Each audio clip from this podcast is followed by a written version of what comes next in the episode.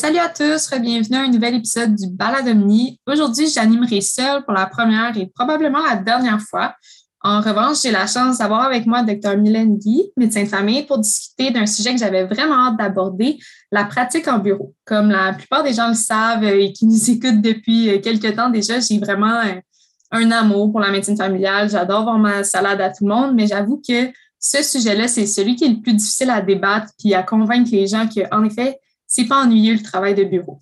Donc, j'espère aujourd'hui qu'on va déconstruire ce préjugé-là ou du moins euh, vous donner un peu plus de raisons d'aimer la médecine familiale.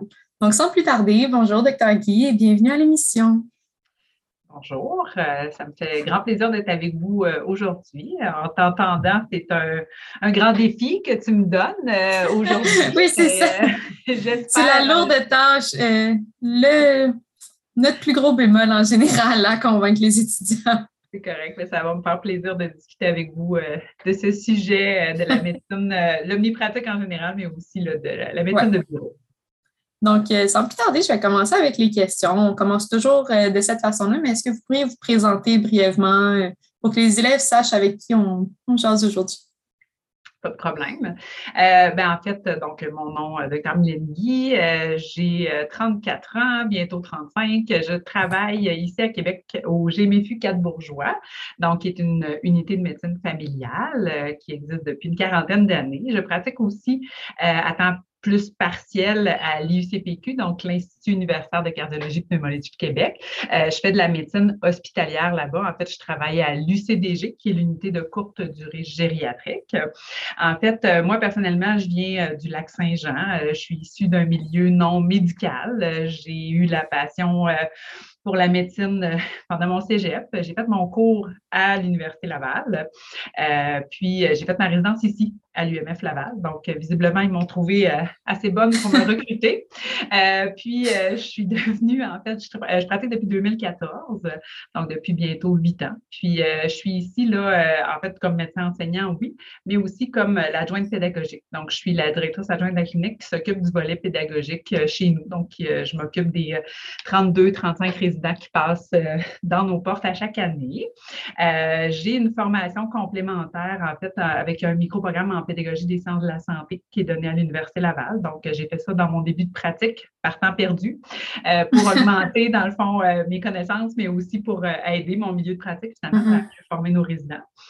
Euh, puis sinon, ben, pour ma pratique comme telle, j'ai ajouté aussi là, récemment des formations plus en écho euh, dans le but de devenir là, praticienne indépendante pour pouvoir, euh, dans le fond, former nos résidents en édu. C'est une volonté du mm-hmm. programme d'offrir ça à chaque résident. Fait que c'est super intéressant. Puis, dans le fond, j'ai fait aussi une formation en infiltration éco-guidée récemment. Donc, c'est quelque chose qu'on ajoute à la pratique actuellement au GMFU. puis d'un point de vue plus personnel, ben, je suis la maman de deux maintenant grandes filles, euh, dont une que j'ai eue pendant ma résidence. Euh, puis, euh, pour essayer de garder un équilibre dans toute dans le fond, la pratique et la vie familiale. Ben, je suis une adepte de la course à pied. Depuis trois ans, j'ai ajouté ça, dans le fond, à mon quotidien. Puis, ça m'aide, dans le fond, à maintenir un mm-hmm. équilibre de vie parce que je pense que c'est important, hein, peu importe ce que vous allez choisir comme, comme branche de la médecine. Je pense qu'il faut, faut travailler à garder un équilibre pour être un meilleur médecin là, pour nos patients. Ah oui, je suis bien d'accord. Puis je pense que tout le monde va être d'accord avec ce point-là aussi.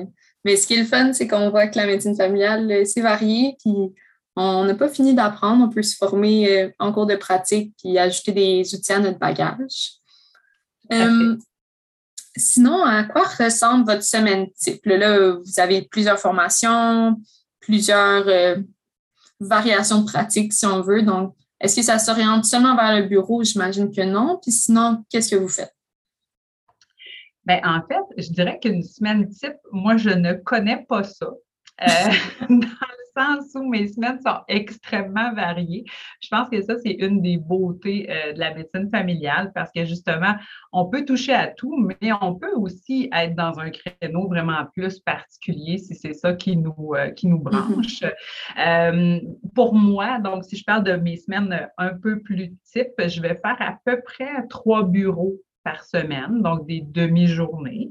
Euh, ensuite, je vais souvent faire un sans rendez-vous, soit matin, midi, soir, qu'on se partage là, tous ensemble ici à la clinique. Ensuite de ça, je vais faire la supervision parce qu'on a des résidents en formation, donc je vais superviser des bureaux euh, de résidents. Euh, je fais aussi de la supervision à la caméra, qu'on appelle plus supervision directe, pour vraiment donner un coaching plus personnalisé. sinon, ben, j'ai des tâches, là, évidemment, pédagogiques en lien avec mon rôle ici à l'UMF. Euh, je fais aussi de la clinique, euh, on va dire, de santé de la femme où on pose des stérilets, on fait des biopsies de l'endomètre. Donc, euh, ça, c'est une clinique que je fais aussi. Plus récemment, on est en train justement d'introduire à la clinique une clinique d'écho guidée. Donc, là, une fois de temps en temps, on parsème ça dans l'horaire. sinon, ben, j'ai une clientèle vraiment zéro 100 ans. Là. Bon, mon plus vieux a 99 ans, là, mais donc, pas, pas, tout à fait de 100 ans, mais pas loin. Euh, donc, ça m'arrive aussi d'ajouter euh, par-ci, par-là des visites à domicile pour mes patients qui sont plus vulnérables ou que je sens qu'il y a une problématique qui fait que c'est plus difficile pour eux de se déplacer euh, au bureau. à travers tout ça, on rajoute un peu d'enseignement, un cours par-ci, par-là. donc, les semaines sont bien remplies, mais sont variées et variables dans le fond dans l'année. Puis, ben, dans le fond, à peu près un 6 8-10 semaines par année où là, je suis vraiment euh, à l'hôpital pour faire de l'hospitalisation avec une garde 24-7. Euh, donc, ça, on ajoute ça dans l'horaire euh, à gauche et à droite. je ne sais pas si tu veux que. Tu sais, ça, c'est ma réalité à moi. Par contre, mm-hmm. j'ai plusieurs autres collègues qui ont des réalités différentes. Je ne sais pas si tu veux que, que j'extrapole sur les différents types de pratiques. Ben oui, pourquoi pas. Plus on expose de portraits, de, médecins, plus les étudiants peuvent s'y reconnaître aussi. Là. Donc, certainement. Bien, dans le fond, euh, ici, on, a des médecins avec des pratiques assez variées. Là, euh, donc, j'ai d'autres collègues qui font euh, de l'obstétrique, qui ont une pratique plus périnatale, parce que je sais que c'est quand même une, branche qui intéresse là, beaucoup de, de, futurs. c'est très populaire, oui. donc, en fait, chez nous, là, on les appelle les périnateuses, là, ben, elles travaillent au CHUL. elles vont faire ben, le nombre de gardes, là, ça serait probablement quelque chose comme 3, 4, 24 heures par mois euh, ou des 12 heures, là, dépendant comment l'horaire mm-hmm. est réparti. Euh, c'est sûr qu'eux, dans leur bureau, ben, ils vont peut-être faire une proportion un petit peu plus grande de suivi de grossesse puis de suivi, euh, dans le fond, de jeunes bébés et d'enfants. Quoique, je te dirais que la majorité des, de nos médecins ici ont aussi des jeunes enfants. Et moi, j'ai des enfants de, de différents âges. J'ai des nouveaux-nés aussi, des mamans que je suis pour leur grossesse, même si je ne fais pas d'accouchement. Fait que ça, c'est le fun parce que ça nous permet de garder la main. Puis pour moi, c'est mes mm-hmm. consultations un peu bonbons, là. Euh, dans le fond, les, petits, les petits cas super intéressants. Euh, ensuite de ça, ben, j'ai des collègues qui font plus des soins palliatifs. Donc, des soins palliatifs, oui, à l'UCPQ, parce que nous, on a mm-hmm. une affiliation ici, mais il y a moyen de faire des, des soins palliatifs à domicile. Euh, il y a aussi des gens qui peuvent travailler en maison de soins palliatifs, puis de joindre ça à leur pratique. Donc, c'est super intéressant. ensuite de ça, j'ai des collègues qui font du CHSLD. Donc, euh, une journée ou des journées par-ci, par-là dans leur horaire, dépendant du nombre de patients qu'ils ont. Euh, j'ai des, collègues qui font du soutien à domicile aussi, là, vraiment plus. Donc, soit des patients qui sont en résidence de personnes âgées ou à domicile. ça, c'est vraiment une facette de la médecine qui est, complètement différente, qui est très, très mm-hmm. enrichissante. Puis, dans le fond, pour euh, les patients pour lesquels on a un, niveau de connexion puis euh, d'implication là, qui est vraiment euh, différent, mais très enrichissant. puis, ben, dans le fond, il y a des, des collègues qui font de la chirurgie mineure. Moi, personnellement, J'en fais pas, mais c'est une pratique qu'on peut très bien intégrer mm-hmm. à une pratique de bureau, là, vraiment facilement. Euh, des gens qui sont plus axés dans la santé mentale. Euh, puis, bien évidemment, avec euh, souvent des postes en milieu universitaire, mais même en général, bien, il y a beaucoup de gestion hein, possible à faire là, au niveau médical, que si on parle d'implication dans les CIUS ou dans les, mm-hmm. hôpitaux en général ou encore au niveau universitaire. Puis, j'ai même une collègue ici là, qui fait de la recherche de première ligne avec euh, certains chercheurs de l'IUCPQ. Fait que je pense que dans le fond, ce que je voulais surtout en, répondant à mm-hmm. cette question-là, c'est dire qu'une semaine type, il n'y en a probablement pas. Puis surtout, il faut moduler nos semaines, dans le fond, euh, à nos intérêts, puis dans le fond, euh, aux différentes, aux différentes capacités qu'on va développer finalement dans nos formations. Si seulement tous les étudiants euh, du préclinique et même euh, à l'externat pouvaient entendre ça, c'est ce qu'on répète le plus souvent que la médecine familiale, c'est pas routinier. Puis moi, j'y crois parce que je plonge un peu là-dedans avec le comité, mais c'est fou. À chaque nouvelle discussion qu'on a, il n'y en a pas un qui a la même pratique puis qui module ses intérêts vraiment pour soi. Puis c'est la beauté de la médecine familiale, selon moi, vraiment. Puis c'est super. Tout à fait. Euh, sinon, est-ce qu'on peut démystifier un peu le travail de bureau? Vous, vous faites des demi-journées environ trois fois semaine. À quoi ça ressemble quand on a cette demi-journée-là? Euh, encore là, il y a probablement autant de réponses qu'il y a de médecins, dépendant, euh, dans le fond, dépendant de chacun. moi, moi, personnellement, si je parle juste pour moi, je vois à peu près huit patients par demi-journée, dépendant de la complexité des cas. Des fois, c'est un petit peu moins. Des fois, mhm. j'en vois plus, des fois, j'en vois moins. Euh, une clientèle, comme je disais, 0-99 euh, ans, donc des petits bébés, euh, des suivis de grossesse, des adolescents, des jeunes adultes, vraiment un peu de tout.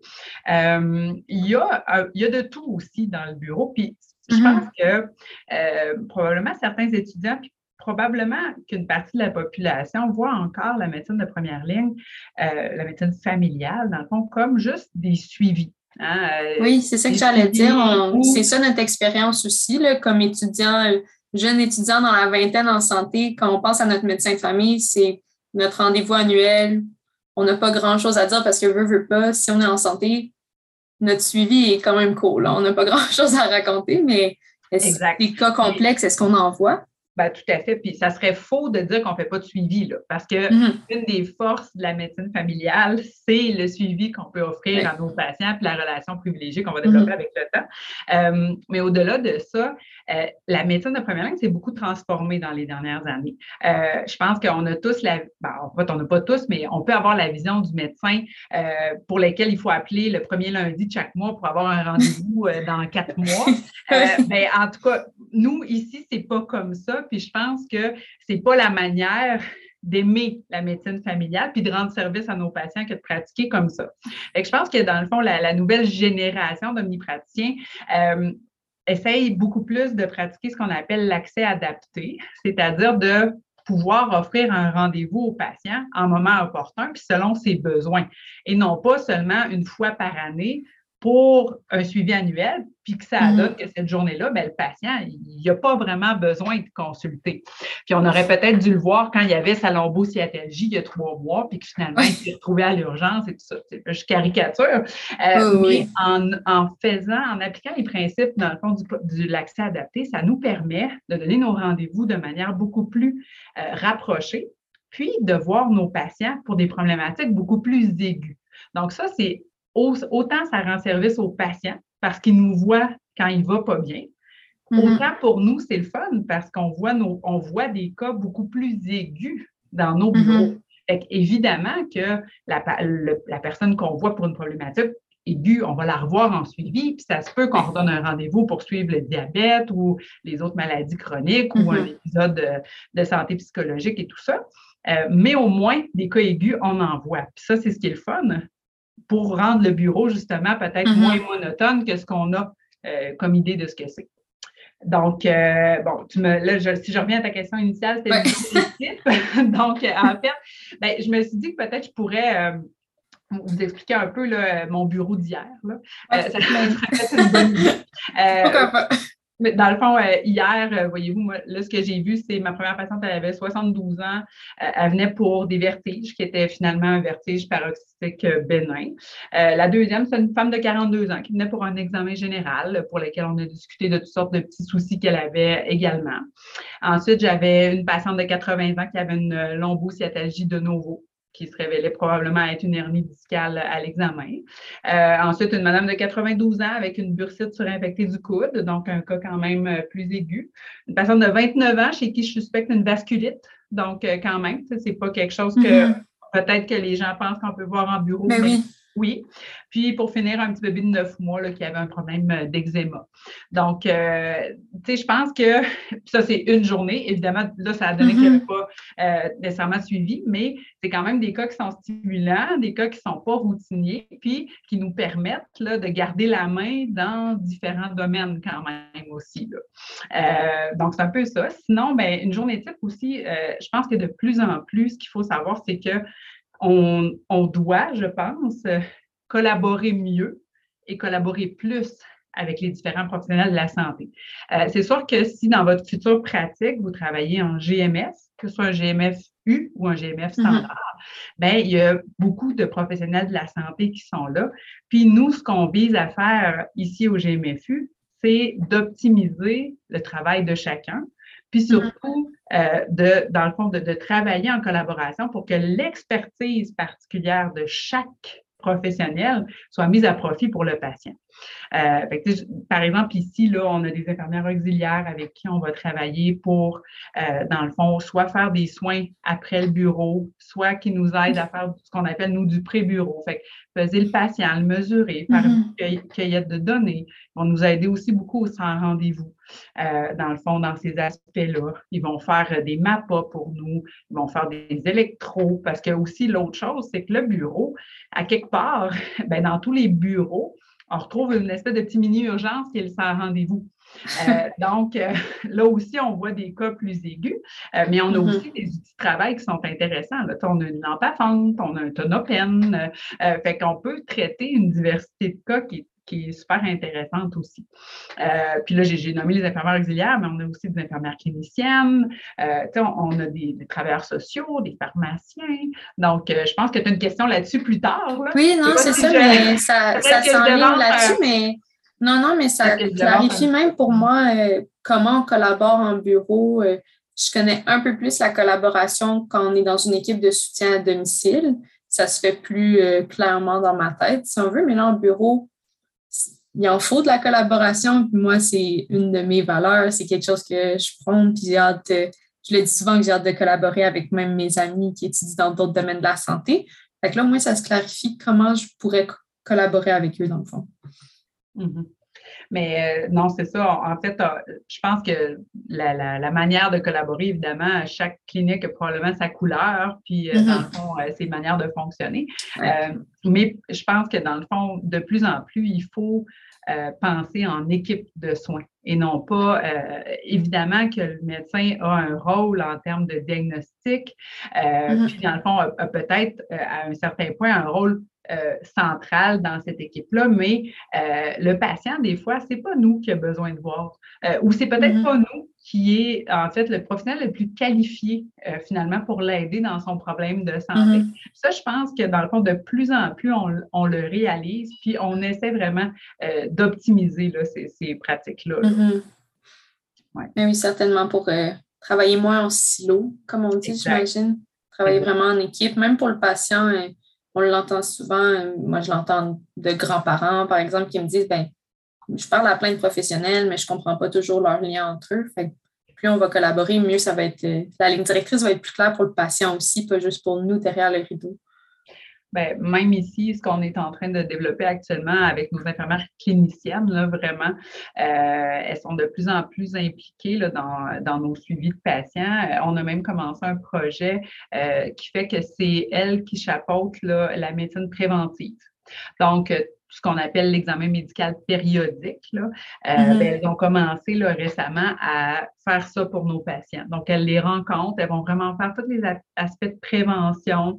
Euh, elles vont discuter là, de plusieurs éléments, justement, euh, qu'on parle de, tabagisme, qu'on parle de, mm-hmm. dépistage. Elles vont faire les cytologies, elles vont prescrire, dans le fond, les examens pour le patient. Fait que, ce volet-là, dans le fond, elles ont la, la compétence pour le faire. Euh, mm-hmm. Elles vont aussi beaucoup là, nous épauler. On a plusieurs trajectoires, nous, pour les maladies chroniques. Donc, par exemple, si on fait un nouveau diagnostic de diabète, ben, on va collaborer avec notre infirmière. On travaille en diade avec une infirmière. Elle va rencontrer le patient, lui faire un enseignement personnalisé sur sa maladie chronique, qu'on parle de diabète, mm-hmm. d'hypertension, même le TDAH, les troubles cognitifs. Euh, et, elles vont faire le, le Fullstein, le MOCA, elles vont faire une belle entrevue avec le proche aidant pour aller voir quels sont les besoins. C'est extrêmement aidant. Ça nous permet d'avoir une tonne d'informations qui est transmise au patient ou qui, dans le fond, qui vient du patient, qui nous aide à mm-hmm. le suivre, puis qui nous fait sauver du temps. Euh, puis au final, je pense que les patients sont beaucoup mieux servis que quand justement on travaillait en silo. Leurs euh, maladies chroniques sont mieux contrôlées. Euh, donc, c'est juste, c'est juste du positif.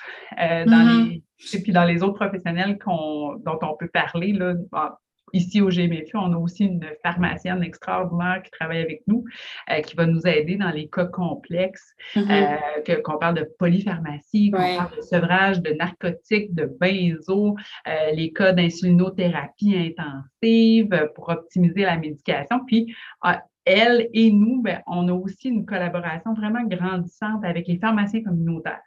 Euh, donc, les pharmaciens communautaires peuvent en faire beaucoup, euh, peuvent ajuster la médication avec le patient. Souvent, les mm-hmm. patients font très confiance aussi à leurs pharmaciens communautaires. Hein. Ça fait des années qu'ils vont chercher leur médication au même endroit. Donc, euh, tu sais, on se parle de plus en plus. c'est vraiment intéressant, c'est vraiment enrichissant, puis ça nous permet justement de se décharger un petit peu, puis que c'est ça, que, le patient soit mieux, soit mieux servi puis mieux soigné. C'est ça, on optimise le temps, puis on laisse l'expertise à chacun, dans le fond, pour mieux travailler en équipe, clairement. Puis euh, sinon, on en parle un peu, moi j'y vois déjà plein d'avantages, des atouts, mais comment pour vous ça se, ça se traduit cette question-là? Comment euh, le travail de bureau est un avantage dans votre pratique? Est-ce que c'est un choix? Est-ce que vous verriez vous diriger vers une pratique seulement en bureau un jour ou? Est-ce que je ne sais pas si ma question est claire. Moi, je me comprends dans ma tête en ce moment, mais. Ben, écoutez, moi, personnellement, euh, c'est sûr que j'aime, avec les années, j'adorais déjà l'hospitalisation. Ça, je ne me verrais pas faire, à, ce stade-ci de ma carrière, du moins, je ne me verrais pas faire que du bureau parce que mm-hmm. euh, je touche à, beaucoup de domaines. Puis je pense que c'est ce qui est stimulant euh, de mm-hmm. pouvoir faire plus que seulement du bureau. Par contre, c'est sûr que le bureau, c'est partie prenante du travail d'un omnipraticien. Puis je pense qu'un mm-hmm. des, avantages de cette pratique-là, puis on le nomme toujours par rapport à la médecine familiale, mais honnêtement, notre récompense en bout de ligne, c'est vraiment la relation qu'on développe avec nos patients. C'est le fait de, vraiment bien les mm-hmm. connaître, de connaître leur famille, des fois de, pouvoir là, euh, vraiment développer ça au fil du temps. C'est sûr que quand vous êtes à, l'externat ou en stage, puis vous venez faire ponctuellement du bureau d'un patient que mm-hmm. vous ne connaissez pas, pour lequel vous ne connaissez pas, pas l'historique de santé, c'est beaucoup plus difficile euh, de transmettre cette passion-là puis cet mm-hmm. avantage-là parce que vous n'avez pas le temps de le voir à ce moment-là. Mm-hmm. Euh, mais donc, c'est sûr que ça, c'est un des, des, avantages. Je pense que c'est aussi une forme de pratique où, j'en ai parlé beaucoup, mais le fait de collaborer avec différents professionnels de la santé au sein même d'une clinique, euh, je pense que c'est un super de bel atout parce que euh, on s'en va vers là. La médecine, c'est de plus en plus euh, une médecine collaborative, peu importe la spécialité dans laquelle vous mm-hmm. allez être. Mais je pense qu'en médecine familiale, on est quand même, je veux dire, chef de file dans le développement de ces, belles collaborations-là. Mm-hmm. L'autre chose pour moi, l'avantage du bureau, puis du sans rendez-vous et tout ça, c'est je veux dire, la stimulation cognitive que ça amène. On n'est pas dans mm-hmm. un créneau, on est vraiment euh, constamment en formation continue. Évidemment qu'il faut, euh, faut, développer avec le temps notre, euh, notre capacité à gérer l'incertitude, c'est certain, parce qu'on ne peut pas être bon, excellent dans tout. Il faut être, savoir reconnaître nos limites, il faut savoir aller chercher l'expertise, dans le fond, de spécialistes ou d'autres professionnels quand c'est le temps. Mais pour moi, mm-hmm. c'est super intéressant de voir un cas pendant la journée où je, me je me questionne, je ne sais pas trop ce que le patient a, mais ça me permet. un exercice de cerveau, là. On, fait travailler. ça me permet d'aller ressortir mes livres, d'ouvrir Up to Date mm-hmm. et euh, d'essayer de, chercher qu'est-ce qui se passe. Jouer au détective un peu plus, sans que ce soit toujours des automatismes. Ça vient chercher ce côté-là. Je pense qu'on aime aussi quand on est étudiant de, découvrir puis de la surprise de trouver quelque chose puis être content de l'avoir diagnostiqué, si on veut, là, juste dans nos devoirs, dans nos cours. Euh, ça vient chercher ça, j'ai l'impression. Tout à fait. puis un autre, un autre atout majeur ou avantage majeur, je pense, c'est la, flexibilité, dans le fond, au niveau des horaires. Euh, un médecin pourrait décider euh, de, voir euh, un petit peu moins de patients, mais de faire du bureau plus souvent, peut décider de travailler le soir, le week-end ou deux jours, là, mais dans le fond, ça arrête parce que dit comme ça, c'est pas, pas, pas nécessairement intéressant, mais. Travailler du soir la fin de semaine, oui. mais euh, tout ça pour dire qu'on euh, on est un peu maître d'œuvre de, de, notre horaire, puis euh, c'est ça, ça amène une flexibilité qu'on n'a pas peut-être mm-hmm. si on fait de la clinique externe à l'hôpital ou si on fait de l'hospitalisation ou ben on n'a pas le choix. Là, on, fait du 8 à, 6, mm-hmm. 7 heures quand, les patients sont vus. Euh, mais c'est ça, il y a une flexibilité qui est, super intéressante. Euh, puis, je pense que quand on aime faire de la médecine centrée sur le patient, puis mettre notre, le patient au centre de nos priorités, bien, la pratique de bureau, évidemment, ça nous, euh, ça nous Ça répond à cet intérêt. Mm-hmm. Puis, en bureau, est-ce que vous pourriez me parler d'un cas qui vous a marqué, par exemple, qui instinctivement, quand on y pense, c'est comme Ah, ben oui, j'aime la médecine familiale, puis j'aime ma pratique de bureau. Euh, ben, c'est sûr qu'au au fil du temps, des, euh, des, cas qui nous marquent, il y en a beaucoup. Euh, je pense que moi, les cas qui, qui, me marquent le plus, je pense que c'est les cas qui viennent me chercher émotivement, émotionnellement. je vous dirais que des fois, en, en pratique de bureau, c'est peut-être plus difficile de tracer la ligne euh, entre l'empathie puis la sympathie, euh, parce qu'au fil des années, justement, la relation qui se, mm-hmm. qui se crée, euh, c'est particulier, c'est beau. c'est mm-hmm. très beau. fait que dans le fond, là, j'avais pas, pas des, de cas nécessairement précis, ai, mais une des choses qui me touche particulièrement, moi, c'est quand je suis une maman pour sa grossesse, puis quand au premier rendez-vous, elle vient me présenter son bébé, puis que là, je deviens le médecin du bébé. Pour moi, c'est vraiment, peut-être que là, ça touche ma fibre maternelle un petit peu plus. Oui, oui. Euh, puis peut-être que si je faisais que de la périnatalité, euh, je serais peut-être moins émue à chaque fois, mais euh, je trouve ça beau. Tu sais, je trouve que mm-hmm. je suis chanceuse de pouvoir vivre ça. Puis j'ai des patients que j'ai suivi la grossesse de la maman pendant ma résidence, euh, puis que là, ils sont rendus à presque 9-10 ans, puis que je les suis encore. Puis, ça, je trouve ça bon. Mm-hmm. Je, suis encore euh, au début de ma pratique, je n'ai pas encore beaucoup d'années euh, de, derrière moi quand même, mais ça, c'est quelque chose que je trouve particulièrement beau. sinon, j'ai eu la chance au courant de l'automne d'accompagner un patient dans le processus d'aide médicale à mourir.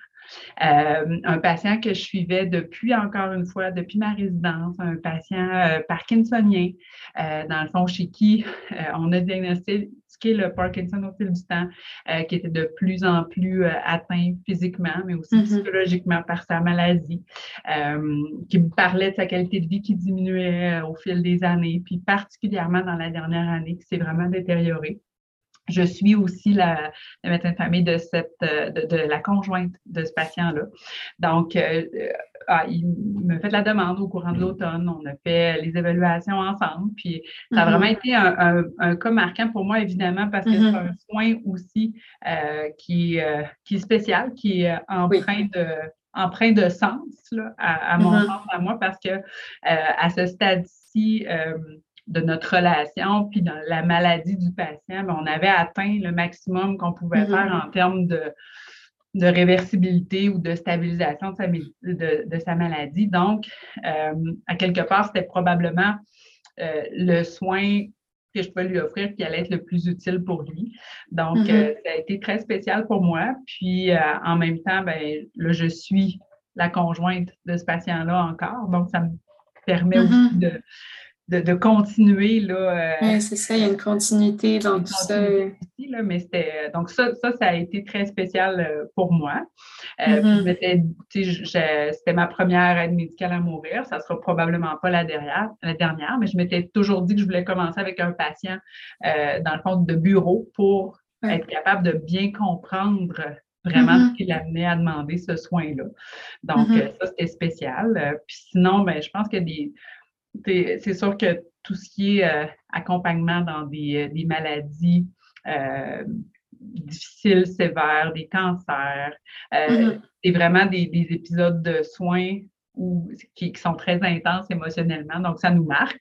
Puis évidemment, ben là, il y a l'autre penchant ou qui est la panoplie de maladies aiguës qu'on diagnostique, euh, qu'on fait mm-hmm. comme Hey, c'est donc cool, j'ai vu une mm. endocardite au sans rendez-vous, j'ai poigné un flotteur de mon bureau. Euh, fait que ça, c'est ça, mm. que ce sont aussi des cas qui nous marquent, mais là, je pourrais oui, c'est ça. d'en défiler beaucoup. Là. Euh, mais c'est ça. C'est, je pense que c'est hyper stimulant. Puis euh, on, a des, en tout cas, on, a des beaux cas en bureau. Je pense mm-hmm. autant, qu'en, médecine d'urgence, autant qu'en spécialité. Euh, mais oui. Fait que voilà. Mais oui, vraiment. Juste dans notre courte discussion, on a parlé de quelques cas, de quelques exemples. Puis déjà, je pense que je les compte même pas sur les doigts de ma main, tellement il y en avait. Donc, ça, ça prend tout son sens pour moi quand, quand on dit diversité, stimulant, pas ennuyeux. Moi, c'est la médecine familiale. Puis, comme dernière question, justement, qu'est-ce que vous auriez à dire à un étudiant qui hésite à aller en médecine familiale parce que le travail de bureau, c'est ennuyeux? On ne voit pas mes guillemets avec mes doigts, mais d'en fait. Euh, ben, en fait, la première chose que je répondrais, c'est je pense que la définition de quelque chose d'ennuyeux, ça peut varier d'une personne à l'autre. Hein, parce que moi, personnellement, puis c'est vraiment propre à moi, d'être sur-spécialiste dans un organe ou dans un, une partie du corps humain, je pense que j'aurais trouvé ça ennuyeux à la longue.